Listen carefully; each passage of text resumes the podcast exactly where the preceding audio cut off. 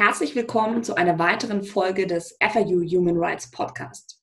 Dem Podcast der Friedrich-Alexander-Universität Erlangen-Nürnberg zu aktuellen Fragen und Herausforderungen des Rechts und der Politik aus menschenrechtlicher Sicht. Ja, die Corona-Pandemie mit all ihren sozialen, politischen und wirtschaftlichen Folgen hat weiterhin großen Einfluss auf unser aller Leben. Und dabei stellen sich natürlich auch unterschiedliche menschenrechtliche Fragen, in diesem Sinne hat sich die letzte Folge des Podcasts mit Kinderrechten in Zeiten von Corona beschäftigt. Und in der heutigen Folge möchten wir nun über die Corona-Pandemie aus einer Gender-Perspektive sprechen. Wir, das sind vier Frauen in unterschiedlichen Stufen ihrer akademischen Laufbahn an der Universität Erlangen-Nürnberg. Mein Name ist Ronja Hess. Ich bin Mitglied im Center for Human Rights Erlangen-Nürnberg und ich schreibe aktuell meine Doktorarbeit zum Grund- und Menschenrecht auf selbstbestimmte Geschlechtsidentität. Und mit mir, zumindest in einem virtuellen Raum, sind Ricarda, Rea und Luisa. Am besten stellt ihr euch an dieser Stelle einfach kurz selber vor. Vielen Dank, Ronja. Ich heiße Ricarda Rösch und ich promoviere im Schnittbereich ähm, Land- und Rohstoffgovernance, Menschenrechte und Gender und hoffe stark, meine Doktorarbeit im Laufe des Jahres noch abgeben zu können. Hallo, mein Name ist Ria Hoffmann. Ich bin Habilitantin am Fachbereich Rechtswissenschaft. Ich widme mich aktuell Fragen der Gleichheitsrechte sowohl aus einer wirtschaftsrechtlichen als auch aus einer menschenrechtlichen Perspektive. Und ich bin stellvertretende Frauenbeauftragte am Fachbereich. Ich heiße Luisa Weyers und bin im Moment noch Studentin der Rechtswissenschaften an der FAU. Im Wintersemester bin ich dann im achten Semester und befinde mich im Moment in der Examsvorbereitung. Ja, sehr schön. Ähm, wir wollen heute über ein Thema sprechen, das jetzt nicht neu ist, aber das zumindest im Rahmen der Corona-Pandemie weiter an Relevanz gewonnen hat, nämlich das Thema Geschlechtergerechtigkeit. Die Pandemie hat ja aufgezeigt, dass Geschlechterungerechtigkeiten weiter bestehen und aber auch durch Krisen wie die aktuelle weiter verschärft werden können.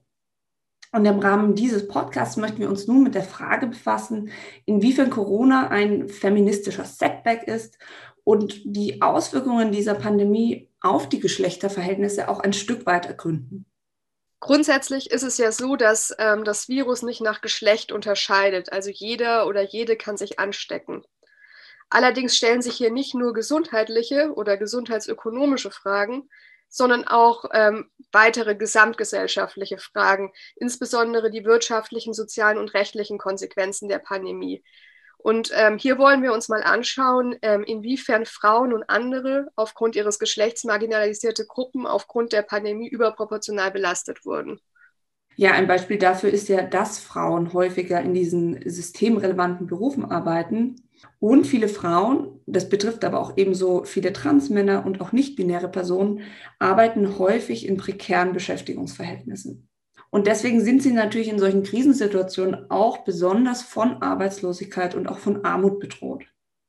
Im Kontext der Pandemie stellt sich also die Frage, inwiefern staatliche Funktionärinnen und Entscheidungsträgerinnen die Situation von diesen Personen, also Frauen und anderen vulnerablen Gruppen, bei, ihrer, ähm, bei ihrem äh, Pandemie-Management mit berücksichtigt haben.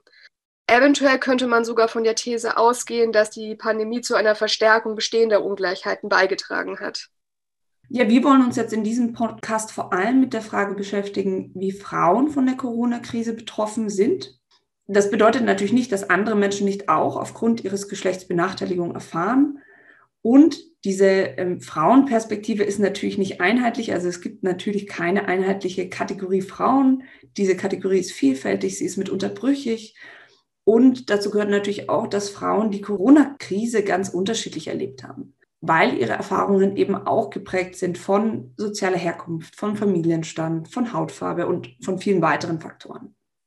Aber es ist eben auch eine gesellschaftliche Realität, dass Frauen und insbesondere Frauen, die von Mehrfachdiskriminierung betroffen sind, also zum Beispiel ähm, Frauen of Color, in diesen zentralen Entscheidungsgremien und auch Krisenmanagementprozessen unterrepräsentiert sind und waren. Ja, da gibt es leider in den Untersuchungen selten eine differenzierte Aufschlüsselung. Also häufig wird ja nur der Anteil von Frauen gegenüber Männern erfasst und nicht noch mehr ähm, diese Unterschiede vielleicht auch erfasst. Insofern sind hier natürlich auch ein bisschen die Grenzen eines intersektionalen Ansatzes zu sehen. Im Rahmen dieses Podcasts wollen wir uns jetzt verschiedene ähm, Fragestellungen anschauen. Zunächst ähm, wollen wir untersuchen, wie sieht Geschlechterungleichheit in der Krise eigentlich aus? Als zweite Frage, ob sich diese komplexen, vielschichtigen Ungleichbehandlungen eigentlich rechtlich erfassen lassen. Und zuletzt, wie rechtliche Verpflichtungen auch in der Corona-Krise durch den Staat erfüllt werden sollten und erfüllt worden sind. Zunächst vielleicht als Frage in die Runde, wie habt ihr eigentlich die letzten Monate so erlebt und gibt es irgendwelche Themen, die euch ganz besonders beschäftigt haben? Also ein Thema, das ich zumindest als doch recht präsent in diesen letzten Monaten wahrgenommen habe, war das Thema geschlechtsbezogene Gewalt. Ich glaube, dass es auch für viele wirklich offensichtlich geworden ist, dass diese Krise die Risikofaktoren für häusliche Gewalt verstärkt hat. Denn es ist immer ein Fakt, dass das eigene Zuhause für Frauen der gefährlichste Ort ist, weil geschlechtsbezogene Gewalt vor allem in diesem Nahraum stattfindet, also im Verhältnis zu Partnerinnen oder auch anderen Familienangehörigen. Und natürlich während der Ausgangsbeschränkungen waren sehr viele Frauen über Wochen auf engstem Raum mit ihren PartnerInnen zu Hause eingepfercht, hatten nicht die Möglichkeit, auch gewaltvollen Auseinandersetzungen einfach so aus dem Weg zu gehen. Und es ist bei so einem ständigen Aufeinandersitzen natürlich auch schwierig, auch mal einfach in Ruhe einen Telefonanruf bei einer Beratungs- oder Unterstützungsstelle zu tätigen oder auch tatsächlich die Polizei zu rufen. Also einerseits würde ich sagen, da ist schon ein gesellschaftliches Bewusstsein zutage getreten. Auf der anderen Seite hat mich ähm, an der Berichterstattung jetzt speziell in den Medien gestört, dass hier so dieses Bild heraufbeschworen wurde, dass man ja, wenn die Leute einfach ständig aufeinander sitzen, dann kracht es einfach mal. Und Männer sind ja sowieso jetzt gerade sehr angespannt wegen ihren beruflichen, ähm, ja, in, wegen ihrer beruflichen Situation und Zukunftsängsten. Und dann kommt es halt mal zu Konflikten. Und zum einen wird hier ja so ein bisschen impliziert, dass Männer die wirtschaftlichen Folgen der Corona-Pandemie stärker zusetzen als Frauen. Und zum anderen frage ich mich, ob hier nicht auch schon so ein bisschen eine Rechtfertigung von Gewalt impliziert ist oder zumindest Gründe für gewaltvolles Verhalten angeführt werden. Und ich finde es aber ganz wichtig, dass wir hier deutlich machen, wir reden hier nicht von alltäglichen Auseinandersetzungen in der Familie, sondern es geht um strukturelle Gewalt gegen Frauen. Und die ist eben lebensgefährlich für Frauen. Die hat schon vor der Corona-Krise existiert und sie wird auch danach fortbestehen. Und ich sehe momentan die Aufgabe des Staates darin, Präventions- und Hilfsangebote auf die neuen Ausgangsbedingungen der Corona-Krise anzupassen und hier natürlich auch auf eine eventuelle zweite Welle ähm, hinzuarbeiten. Und dazu wurden tatsächlich auch schon mittlerweile wissenschaftliche Studien vorgestellt. Im Juni ähm, kam eine sehr interessante Studie raus der Wissenschaftlerin Professor Dr. Janina Steinert und Dr. Kara Ebert. Und darin sprechen sie auch Empfehlungen für die zweite Welle aus. Und hierzu gehört eben die bessere öffentliche Bewerbung von Hilfsangeboten, dass diese Hilfsangebote auch online verfügbar werden müssen, also über Chatfunktionen, über WhatsApp oder über E-Mail. Und das finde ich einen sehr interessanten Punkt. Auch Kinderbetreuung muss über Notbetreuung hinausgehen, weil hier eben auch ein gewisser Risikofaktor gesehen wird. Und schließlich, Frauenhäuser und Hilfestellen müssen uneingeschränkt systemrelevant bleiben. Also sofern hier erstmal ein ganz kurzer Ritt durch dieses Thema. Ähm, aber ich bin mir sicher, euch haben wahrscheinlich auch noch ganz viele mehr Themen beschäftigt. Ich bin gespannt zu hören, was ihr sagt, was bei einer feministischen Betrachtung der Corona-Pandemie nicht ausbleiben darf. Ein weiteres Thema, das teils auch in den Medien war, war ja, inwieweit die reproduktiven Rechte von Frauen während der Corona-Pandemie gewahrt wurden. Und grundsätzlich aus menschenrechtlicher Perspektive gilt ganz klar, dass ähm, Staaten den Zugang zu Informationen und Dienstleistungen im Bereich der sexuellen und reproduktiven Rechte auch in Pandemiezeiten gewährleisten müssen. Das umfasst beispielsweise Verhütungsmittel, sichere Schwangerschaftsabbrüche und Nachsorgeuntersuchungen. In der Realität ist tatsächlich aber in vielen Staaten das Gegenteil passiert.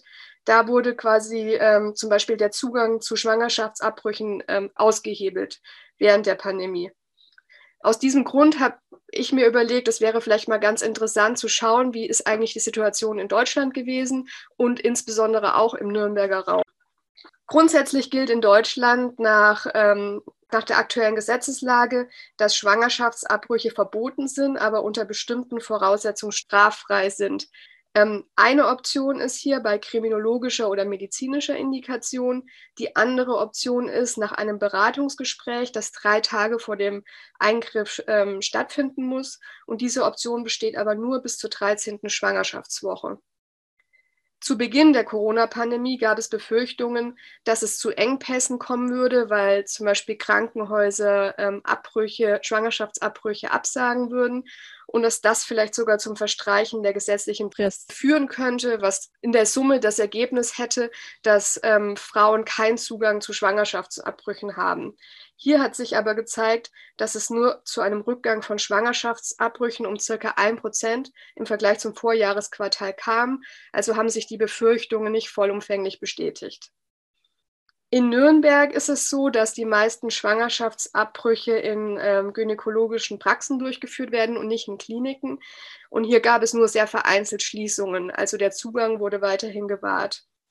Auch gab es von Bundesebene die Anweisung, Beratungsgespräche telefonisch oder online durchzuführen. Und auch dieser Anweisung wurde bei Nürnberger Beratungsstellen gut nachgekommen. Es gab allerdings auch Einschränkungen, gerade im Bereich der ähm, Wahlfreiheit der Art des Abbruchs. Es ist nämlich so, dass nach der Gesetzeslage medikamentöse Abbrüche deutlich mehr Präsenztermine bedürfen als jetzt operative Eingriffe, was dazu geführt hat, dass viele Praxen sich gegen diese Option entschieden haben. Auch gab es bei den Krankenkassen anscheinend teils Verzögerungen bei der Bearbeitung von ähm, Kostenübernahmeanträgen, ähm, das gilt nur für Schwangere mit sehr niedrigen Einkommen, die eine Erstattung durch Krankenkassen beantragen können. Und das lag daran, weil die Krankenkassen natürlich auch relativ schnell ins Homeoffice gewechselt sind und ähm, dann nicht sofort diese Anträge bearbeiten konnten. Grundsätzlich gab es ähm, vor allem Probleme in Gegenden, wo Abbrüche in Krankenhäusern vorgenommen werden und auch auf dem Land. Es gibt nämlich etliche ländliche Regionen in Deutschland, wo es schon vor der Krise mehr als 100 Kilometer Fahrtweg in das nächste Krankenhaus oder die nächste ähm, Praxis bedurft hat.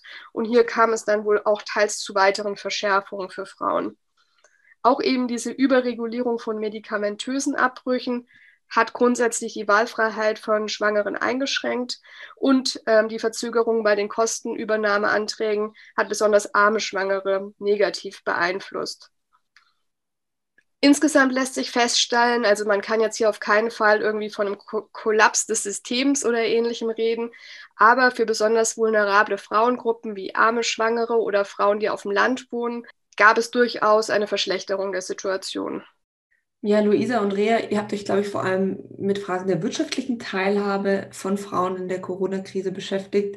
Würdet ihr da jetzt zu einem ähnlichen Fazit kommen, wie Ricarda gerade vorgestellt hat? Auch wenn ich persönlich noch nicht auf dem Arbeitsmarkt bin, im persönlichen Umfeld habe ich trotzdem mitbekommen, dass manche Kommilitoninnen oder Freundinnen oder Bekannte auch durch die Pandemie wirtschaftliche Folgen erleben mussten. Und insbesondere wurde ja auch in der Öffentlichkeit viel über die sogenannten systemrelevanten Berufe und den hohen Frauenanteil, der in diesen Berufen ist, gesprochen. Und wenn man ehrlich ist, ähm, ist das Arbeitsleben in Deutschland nicht nur in diesen Bereichen, sondern allgemein gegendert. Und das war auch vor der Krise schon so. Aber man merkt es halt durch die Krise einfach verstärkt. Ja, dazu kann ich auch ein paar aussagekräftige Zahlen liefern, zum Beispiel von der Agentur für Arbeit. Demzufolge sind nämlich 70 Prozent der Beschäftigten im Lebensmitteleinzelhandel, bei den Sozialversicherungen und in den Krankenhäusern weiblich. Im Bereich von Kindergärten und Vorschulen liegt der Frauenanteil sogar bei 90 Prozent. Aber das Problem beschränkt sich natürlich nicht nur auf Deutschland, sondern es zeigt sich auch, wenn man mal in den globalen Kontext schaut. Da gab es zum Beispiel eine Studie der WHO und die hat in 104 Ländern quasi geschaut, welche Auswirkungen es hat. Und die hat ergeben, dass Frauen 70 Prozent der Beschäftigten im Gesundheits- und Sozialwesen stellen und dass damit die Bewältigung der globalen Gesundheitskrise primär sowohl in Deutschland als auch in anderen Ländern überproportional auf den Schultern von Frauen gelastet ist. Und dadurch sind Frauen eben auch gesundheitlichen Risiken in einem besonders hohen Maße ausgesetzt. Ein Beispiel, das mich in dem Zusammenhang äh, ziemlich bewegt hat, war Spanien. Dort war und ist der Virusverlauf ja bekanntlich wesentlich gravierender als in Deutschland. Und dort haben sich 21.000 Frauen, die im Gesundheitsbereich arbeiten, mit Covid-19 infiziert, während es bei den Männern nur knapp 7.000 sind, die sich infiziert haben. Ähm, der Anteil infizierter Frauen im spanischen Gesundheitswesen liegt damit nach den Angaben von UN Women mehr als dreimal so hoch als der von Männern. Und der Skandal dahinter ist ja, dass die Gefahr, die dadurch, dass eben besonders Frauen in den Berufen arbeiten, in keinem Verhältnis zu der Bezahlung steht, die man für diese Berufe bekommt. Und insbesondere, wenn man dann noch die erhöhte Arbeitsbelastung während der Pandemie berücksichtigt. Ja, Luisa, ich denke, das ist ein ganz zentraler Punkt, den wir vielleicht auch äh, überwiegend kennen. Wo sich der Gender-Effekt auf den ersten Blick aber nicht auszuwirken scheint, sind die Arbeitslosenzahlen. Allerdings ähm, sind wir bei den Recherchen darauf gestoßen, dass Frauen durch Maßnahmen wie zum Beispiel das Kurzarbeitergeld doch überproportional hart getroffen werden. Und das ist so, obwohl der Anteil der Männer, die zuletzt in Kurzarbeit waren, höher ist als der der Frauen. Frauen trifft dennoch die Kurzarbeit stärker und das hat viele Gründe. Zahlen dazu sind letzte Woche vom äh, Institut für Arbeitsmarkt und Berufsforschung veröffentlicht worden und der Deutsche Juristinnenbund weist zum Beispiel darauf hin, dass Frauen insbesondere auch aufgrund ihrer Steuerklasse, sie landen häufig in äh, Steuerklasse 5, eben viel mehr Einkommensverluste durch Kurzarbeit haben. Und zur bezahlten Arbeit kommt ja auch noch die unbezahlte Arbeit dazu ich glaube, in den letzten Monaten ist fast allen bewusst geworden, dass Care-Arbeit vor allem unbezahlt im Privaten stattfindet und auch massiv gegendert ist. Und es bleibt immer noch selbstverständlich, dass Frauen für Haushalt und Kinderbetreuung zuständig sind. Medien haben das jetzt in letzter Zeit überspitzt als Rückkehr zu den 50ern und zu klassischen Rollenklischees bezeichnet.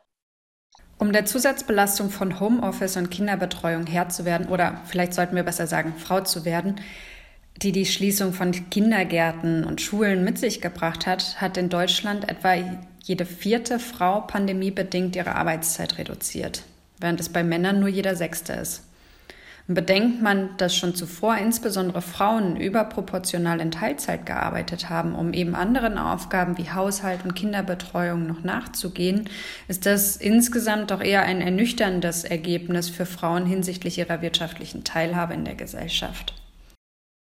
Die durchschnittliche Zeit, die eine Frau mit unbezahlter Care-Arbeit verbringt, liegt bei 164 Minuten am Tag und bei Männern liegt sie bei durchschnittlich 90 Minuten. Und inwieweit sich das pandemiebedingt verändert hat oder noch verändern wird, bleibt noch offen. Was sich aber jedenfalls zeigt, ist, dass eine gesellschaftliche, partnerschaftliche Teilhabe beider Geschlechter scheinbar nur so lange möglich ist, wie staatliche Angebote zur Kinderbetreuung wahrgenommen werden können. Und wenn diese wegbrechen, wie sie es eben in der Krise auch sind, verschlechtert sich die wirtschaftliche Teilhabe von Frauen. Ja, und was ich daran wirklich frappierend finde, ist, dass uns ja diese Auswirkungen auch nach der Corona-Krise noch auf Jahre, wenn nicht sogar Jahrzehnte begleiten werden. Ähm, auch dazu gibt es Studien zu anderen Pandemiesituationen, dass Männer statistisch gesehen eben leichter aus diesen Krisen wieder herausfinden, während sich auf der anderen Seite die Situation von Frauen langfristig verschlechtert. Jetzt haben wir ja schon echt schon einiges über Geschlechterungerechtigkeit in der Arbeitswelt im Allgemeinen gehört und es wäre sicher auch interessant zu sehen, wie die Situation eigentlich hier bei uns an der Uni ist. Wir sind ja alle Teil des Universitätssystems. Ähm, Rea ist Habilitantin, Ronja und ich als Doktorandin und ähm, Luisa als Studentin. Und ähm, hier würde mich interessieren, wie sich aus eurer Sicht die Corona-Pandemie auf unsere Arbeitsbedingungen und auch auf unsere Karrierechancen ausgewirkt hat und auswirken wird. Ja, hier muss man erstmal vor allem sagen, dass ja schon ohne pandemiebedingte Einschränkungen Ungleichheiten im Wissenschaftssystem bestehen. Und ich glaube, wir können sehen, dass sich diese durch die Pandemie und ihre Folgen potenziert haben und auch weiter potenzieren werden.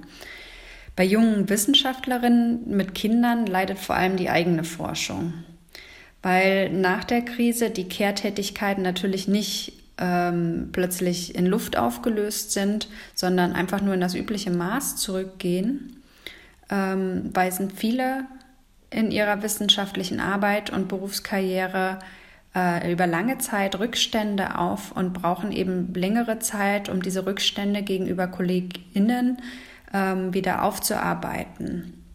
Und all die Publikationen und Projekte, die liegen geblieben sind, ähm, müssen entsprechend nachgeholt werden.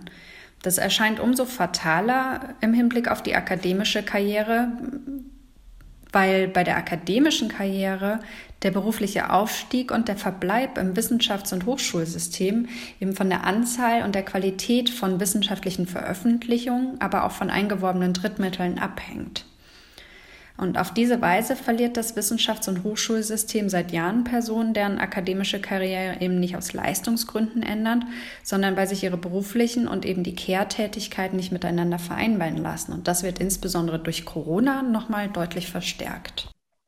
Zu diesem Thema gibt es neuerdings den Hashtag Corona Publication Gap. Kannst du kurz erklären, was genau es damit auf sich hat, Ria? Ja, der Corona Publication Gap ähm, bereits im April hatte die italienische Sozialdemografin Alessandra Minello in einem Artikel in der Fachzeitschrift Nature auf das Problem aufmerksam gemacht und gemutmaßt, dass in den folgenden Wochen und Monaten wohl die Anzahl der von Wissenschaftlerinnen eingereichten Artikel deutlich abnehmen werde. Und erste statistische Auswertungen bestätigen auch diese Befürchtung inzwischen. Gleichzeitig gibt es auch Hinweise darauf, dass die Anzahl der von Männern eingereichten Artikel sogar zunimmt. So manch einer konnte offenbar die Ruhe im Lockdown auch produktiv für sich nutzen und hat sich wie im Sabbatical gefühlt. Dieses Ungleichgewicht könnte eben langfristige Folgen haben, denn die Anzahl und die Qualität der Publikationen hat, wie ich eben schon erklärt habe, als wichtiger Bestandteil des Lebenslaufs Einfluss darauf, wer auf einen Lehrstuhl berufen wird. Vergleichbare Studien gibt es allerdings für die Rechtswissenschaft so noch nicht. Und mit einer Petition versuchen Wissenschaftlerinnen übrigens derzeit auf diese Situation aufmerksam zu machen. Jetzt haben wir relativ lange über Geschlechterungleichheit in der Krise und auch nach der Krise gesprochen. Und ähm, als nächstes haben wir uns quasi die Frage gestellt, welche Antworten eigentlich das Recht parat hält.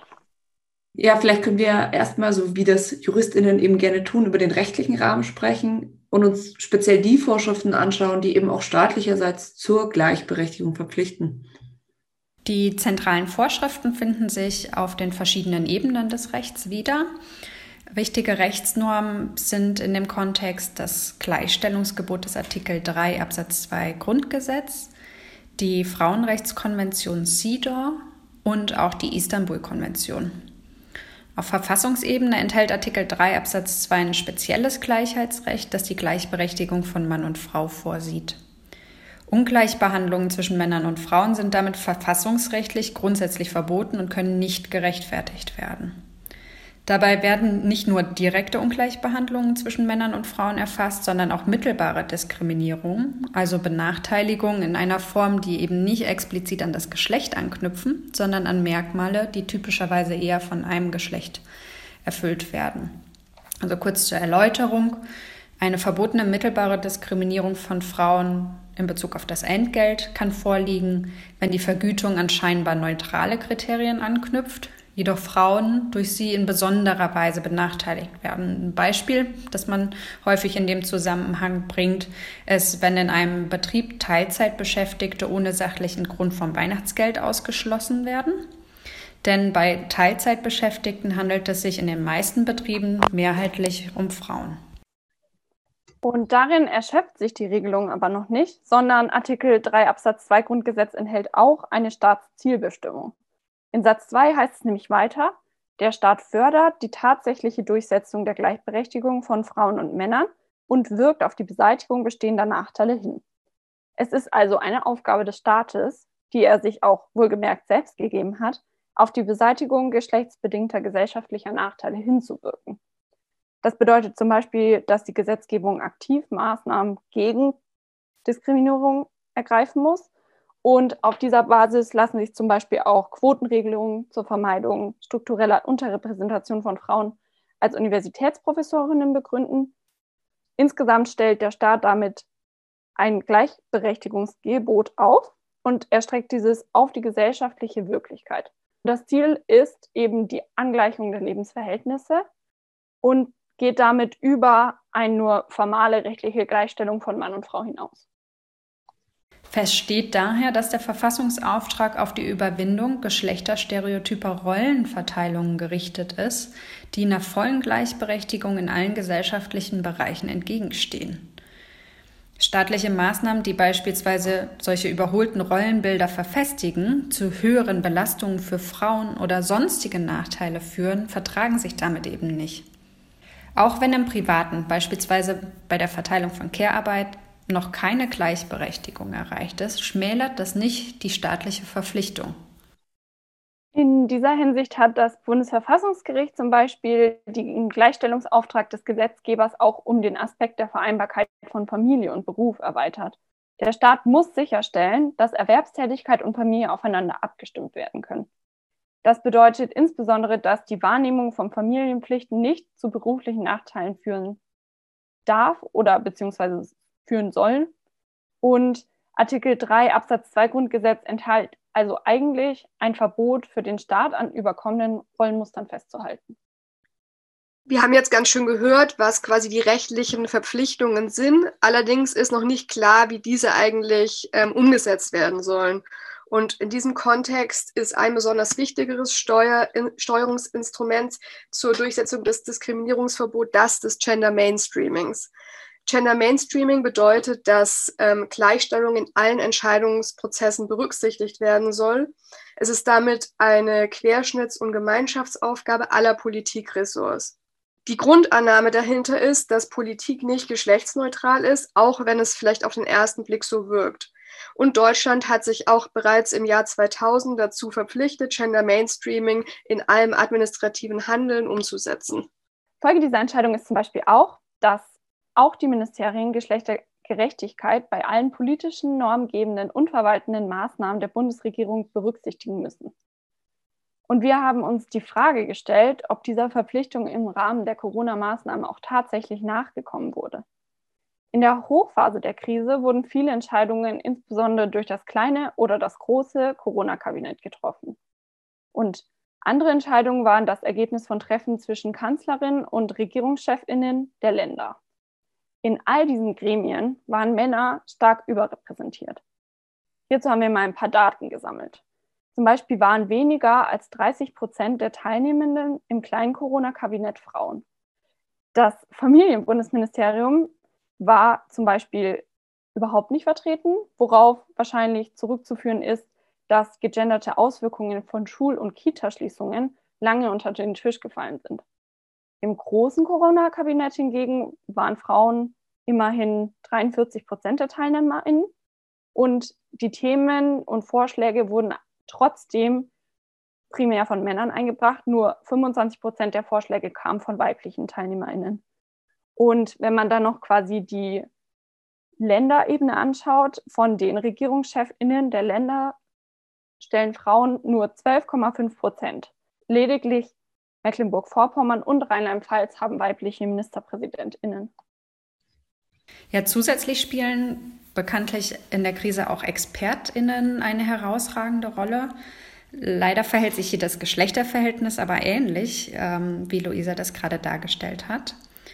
Die Leopoldina Stiftung, die überwiegend vom Bund finanziert wird, bestimmt mit ihren Empfehlungen doch sehr stark die deutsche Politik und die hat auch im Rahmen der Diskussionen um die Lockerung der Corona-Maßnahmen eine entscheidende Rolle gespielt. Ähm, das zuständige Gremium bei der Leopoldina hat allerdings einen Frauenanteil von sage und schreiber 7,8 Prozent. Nach Angaben der Bundesregierung wird bei sonstigen Expertinnen äh, keine Auflistung geführt und es kann daher keine Aussage über die Partizipation von Frauen gegeben werden. Doch man muss schon sagen, auch ohne eine bestimmte Anzahl ähm, nicht männliche Expertinnen zu kennen, muss man feststellen, Geschlechterdiversität lässt sich im deutschen Krisenmanagement so nicht feststellen. Kommen wir jetzt zu einer weiteren rechtlichen Regelung, die unter dem Dach der Vereinten Nationen zustande gekommene Konvention zur Beseitigung jeder Form der Diskriminierung der Frau. Sie wurde im Jahr 1979 von der Generalversammlung der UN verabschiedet. Mit Deutschland haben sich insgesamt 189 Staaten der Konvention unterworfen. Artikel 2 des Übereinkommens verpflichtet Deutschland und natürlich ähm, alle anderen Vertragsstaaten zur Ergreifung zahlreicher Maßnahmen zur Beseitigung von Diskriminierung. Die erstrecken sich auf die verschiedensten Bereiche. Besonders hervorheben äh, möchte ich die Verpflichtung zur Angleichung von Rechtsvorschriften und deren Durchsetzung durch Gerichte und Behörden sowie die Ergreifung aller geeigneten Maßnahmen zur Beseitigung der Diskriminierung der Frau durch äh, Personen, Organisationen und Unternehmen. Artikel 10 und 11 des Übereinkommens normieren zudem zahlreiche Verpflichtungen in Bezug auf den chancengleichen Zugang zu Bildung, Ausbildung, zum Arbeitsmarkt und zu sozialen Sicherungen. Ja, und wir haben ja vorhin schon über die Strategie des Gender Mainstreams gesprochen. Ähm, und diese Strategie wird jetzt hier auch wieder im Rahmen der UN-Frauenrechtskonvention oder auch CEDAW genannt, höchst relevant, weil eben auch hier ganz speziell Deutschland 2014 vom Ausschuss zur Frauenkonvention aufgefordert wurde. Also dieser Ausschuss überwacht quasi die Einhaltung der ähm, Frauenrechtskonvention. Und dieser Ausschuss hat sich speziell ähm, in Bezug auf Deutschland die ähm, Empfehlung ausgesprochen, dass hier wirklich auch ein ganzheitlicher Ansatz beim Gender Mainstreaming verstärkt wird und dass dabei insbesondere auch wirksame Monitoring- und Rechenschaftspflichten eingeführt werden. Und hier geht es auch wirklich darum, dass letztlich bei allen Gesetzen auch eine Folgenabschätzung stattfindet. Und zwar, wie diese Gesetze Frauen oder auch unterschiedliche Geschlechter unterschiedlich betreffen. Und dazu gehört dann eben auch, dass Daten darüber gesammelt werden müssen, dass auch hier regelmäßig evaluiert wird, wie eben die Frauenrechtskonvention in Deutschland eingehalten wird. Ja, das führt uns auch schon zum dritten und letzten Regelwerk, das wir uns angeschaut haben, nämlich die Istanbul-Konvention. Bei der Konvention des Europarats zur Bekämpfung von Gewalt gegen Frauen und häuslicher Gewalt handelt es sich ebenso wie bei der CEDAW um einen völkerrechtlichen Vertrag. In diesem hat sich unter anderem Deutschland zu zahlreichen Maßnahmen zum Schutz von Frauen vor häuslicher Gewalt verpflichtet. Derzeit steht die Konvention auch vermehrt im Mittelpunkt, da Polen den Ausstieg aus der Istanbul-Konvention erwägt. Rechtskonservative Politiker monieren nämlich, die Istanbul-Konvention bringe eine Gender-Ideologie zum Vorschein, die traditionellen Familienwerten entgegenstehe. Das muss man sich mal vorstellen, insbesondere unter dem Aspekt, dass die Istanbul-Konvention überhaupt erst seit 2014 in Kraft ist. In ihr wird das erste Mal Gewalt gegen Frauen auf europäischer Ebene als Menschenrechtsverletzung und als Form der Diskriminierung definiert. Und erfasst werden alle Handlungen geschlechterspezifischer Gewalt, die zu körperlichen, sexuellen, psychischen oder wirtschaftlichen Schäden oder Leiden bei Mädchen und Frauen führen oder führen können.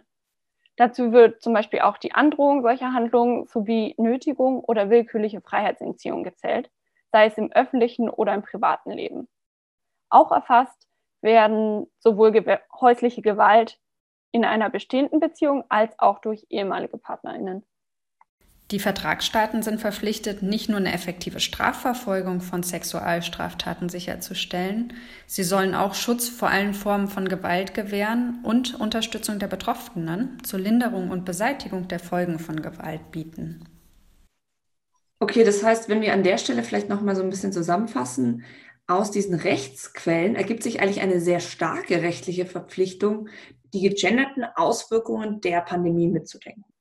Auf der anderen Seite, das ist natürlich die große Schwierigkeit, uns ist allen klar, dass die Ausgangsbeschränkungen vom Frühjahr und auch die weiteren Infektionsschutzmaßnahmen aus gesundheitlicher Sicht wichtig und richtig waren. Und diese allein begründen natürlich auch noch keine Verletzung von Frauenrechten. Ich glaube, in dem Kontext ist es aber auch ein ganz wichtiger Punkt, dass ähm, Krisensituationen, Ungleichheiten und äh, vulnerable Lebenssituationen besonders verschärfen können. Und aufgrund dessen ist, muss der Staat reagieren und bestehende Schutzkonzepte anpassen.